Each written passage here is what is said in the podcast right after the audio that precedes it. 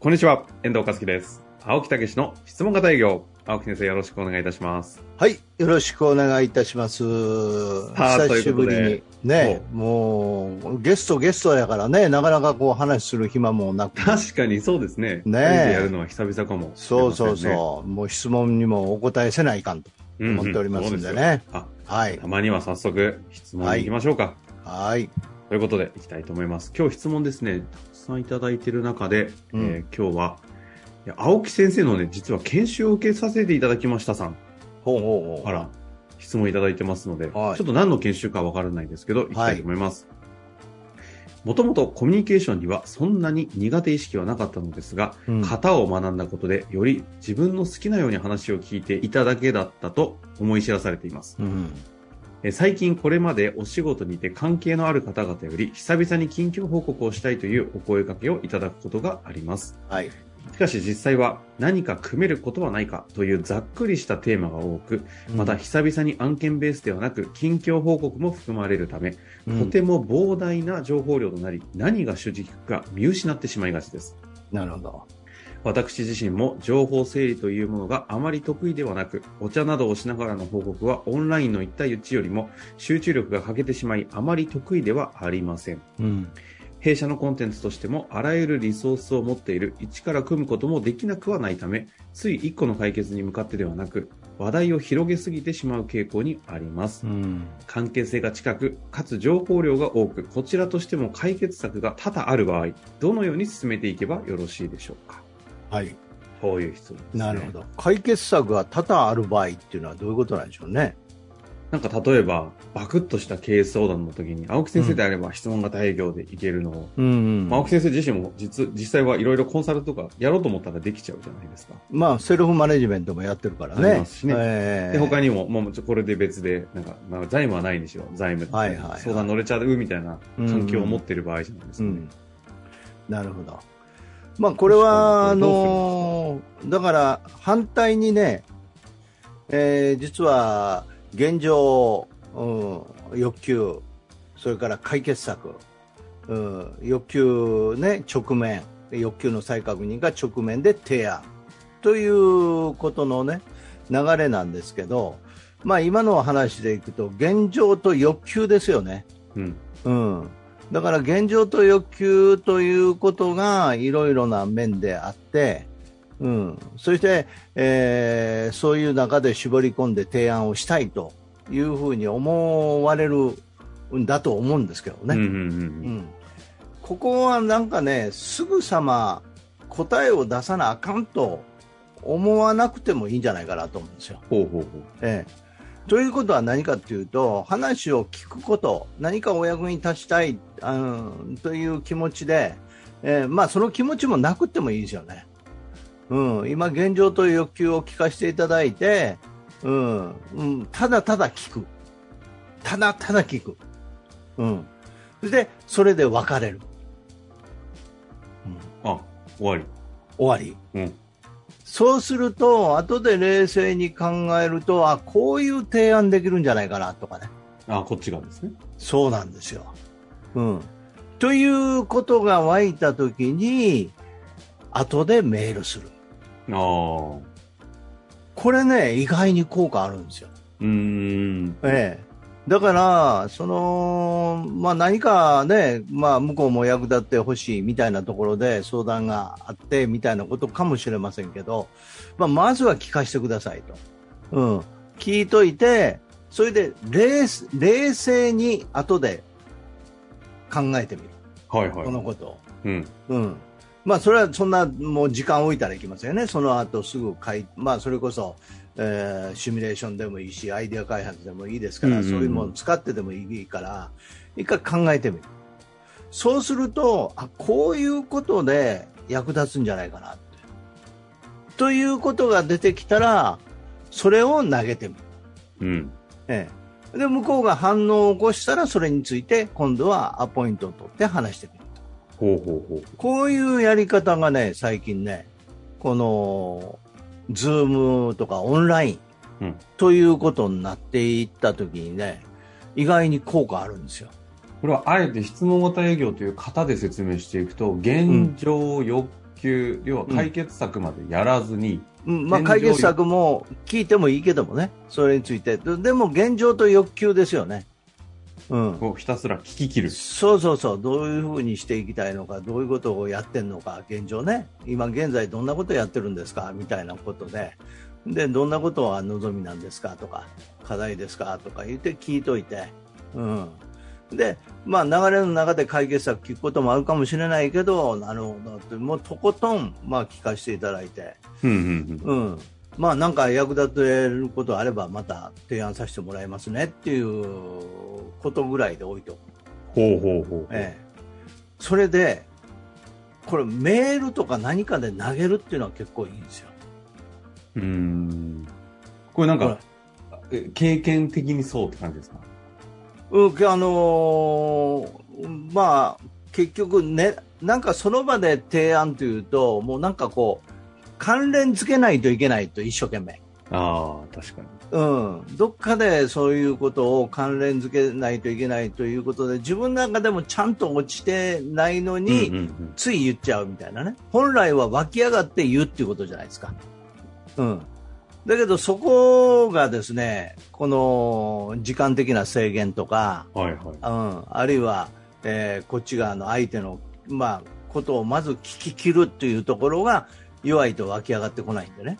なるほど。ええ、だから何回かに分ける、ね、でそれでうん冷静に考えて向こうもそんだけ聞いてくれたらやっぱりすごい印象いいと思うんですよ、うん、確かに。ええうん、そのただただ聞いてくれてそれで何かあったら提案するぐらいの、ね、気持ちで、ええ言っといたら、うん、その時もう即ビジネスじゃないですからね自分のために時間使ってくれてるんでしょ。うーん。うん、それで後で考えてみたんですけど実はこういうことってすごい役立つんじゃないかなと思いまして提案をさせていただいてるんですと、うん、よかったらおこの件についてお話ししませんかとか、まあ、別に詳細でもこうこうこういう流れでみたいな一つのあの提案みたいな提案書まではっきりいかなくても文章でこう書いといてね、うん、でそれで反応を起こしてきたら向こうが。それはタイミングっていうかね。うん。ということなんですよね。で、あの、自分の中での、うんある程度湧き上がって、寝かせてき、寝かせて、うん湧き上がったタイミングで、イメージとしては、こういうこと、あれだけ聞いたこの現実欲求とかからすると、これが問題で、この解決策になるんじゃないですかっていう提案をちょっとメールで送るっていう。そうそうそうそうそう。うん。うん。まあ嬉しいですもんね。それだけ話聞いてくれて、寝かせてもらって、また考えてくれて、それに対してこれいけるんじゃないかって、本当に自分の課題に対して、こう、一緒になって、そうでしょソリューションを出してくれようとしてるんだな。ええ変わりますもんね。ええだからそういう意味の、あの、聞き切るっていうことね。というようなことがいいんですよね。営業の、なんかもう、営業の域をなんか超えてるような話も若干。だか、ら、今のこのお話だったら、まあ、既存の関係、B2B でずっと続いてるみたいなね。うんうん。というようなことがあると思うんですよ。確かに確かに。うん、だからそういう意味のこう新たなる提案っていうのは、はいこれ実は他でもあのこういう形でやってごらんって言って効果上がったとこあるんですよ。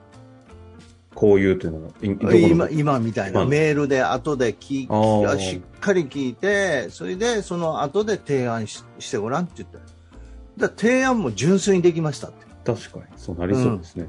それで向こうがそれについて一回話聞きたいということで実はそのビジネス的に展開しましたっていう、うん、だからある意味ではあのずオンラインとかこう手軽ですからね、うん、そういうオンラインとメールで切り分けてこうだから面会でないと伝わらないっていうんじゃなくてオンラインで聞く面会で聞く。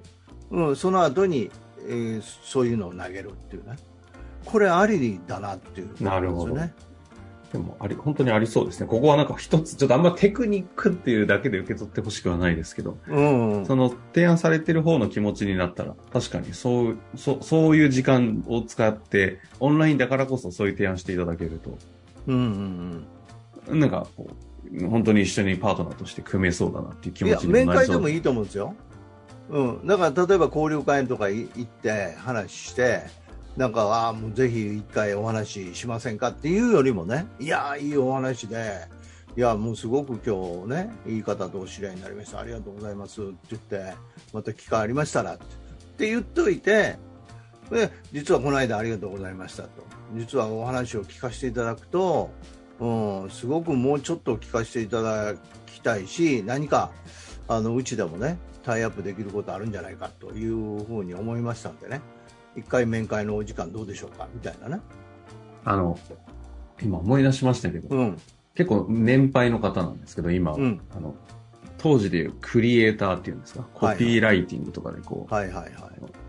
九州全域ぐらい、結構、あの、トップ走ってるような方いらっしゃるんですけど、はいはいそのはい方が、必ず人に会ったら、まあ、どっちかというと企画屋さんなんで、うん。必ず会ったら散々話するじゃないですか。まあ、話してて面白い方なんですけど、はいはいはい。絶対に最後、おあの終わって、えっと、何何日か経ったりした時に企画書出すんですよ。あで、これは、その時の話を考えた時に、僕だったらあのおしゃべりを踏まえて、こういう企画したら、あなたにとって面白いと思うなっていう企画を絶対出す人なんですけど、んあまあ、だあれに近しいなと思って。そういうことですよね。うん。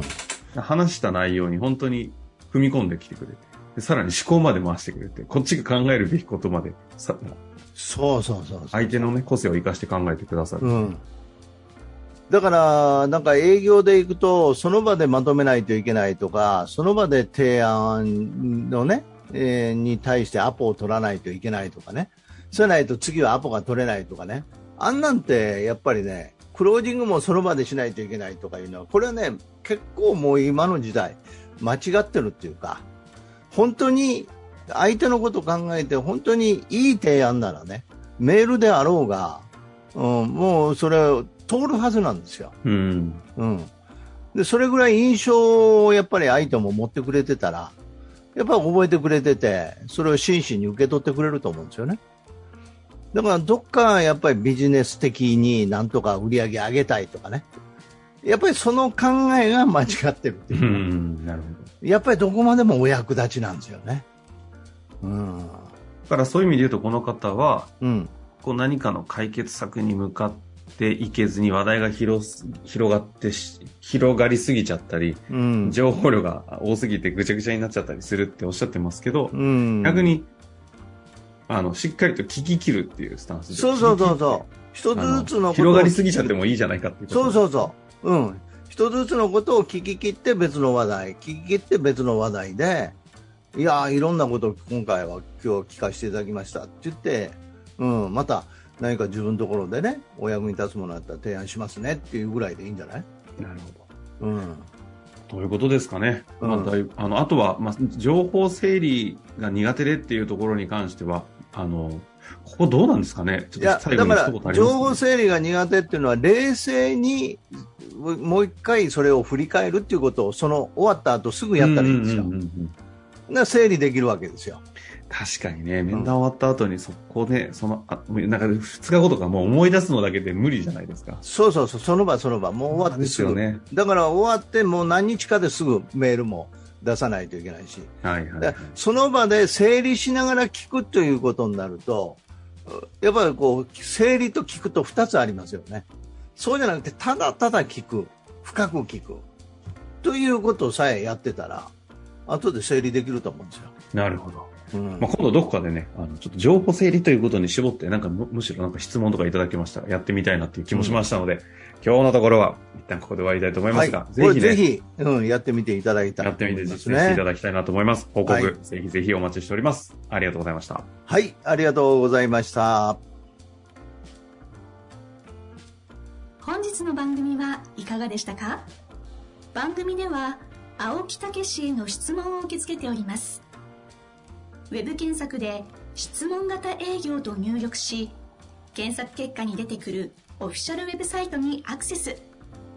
その中のポッドキャストのバナーから質問フォームにご入力ください。たくさんのご応募お待ちしております。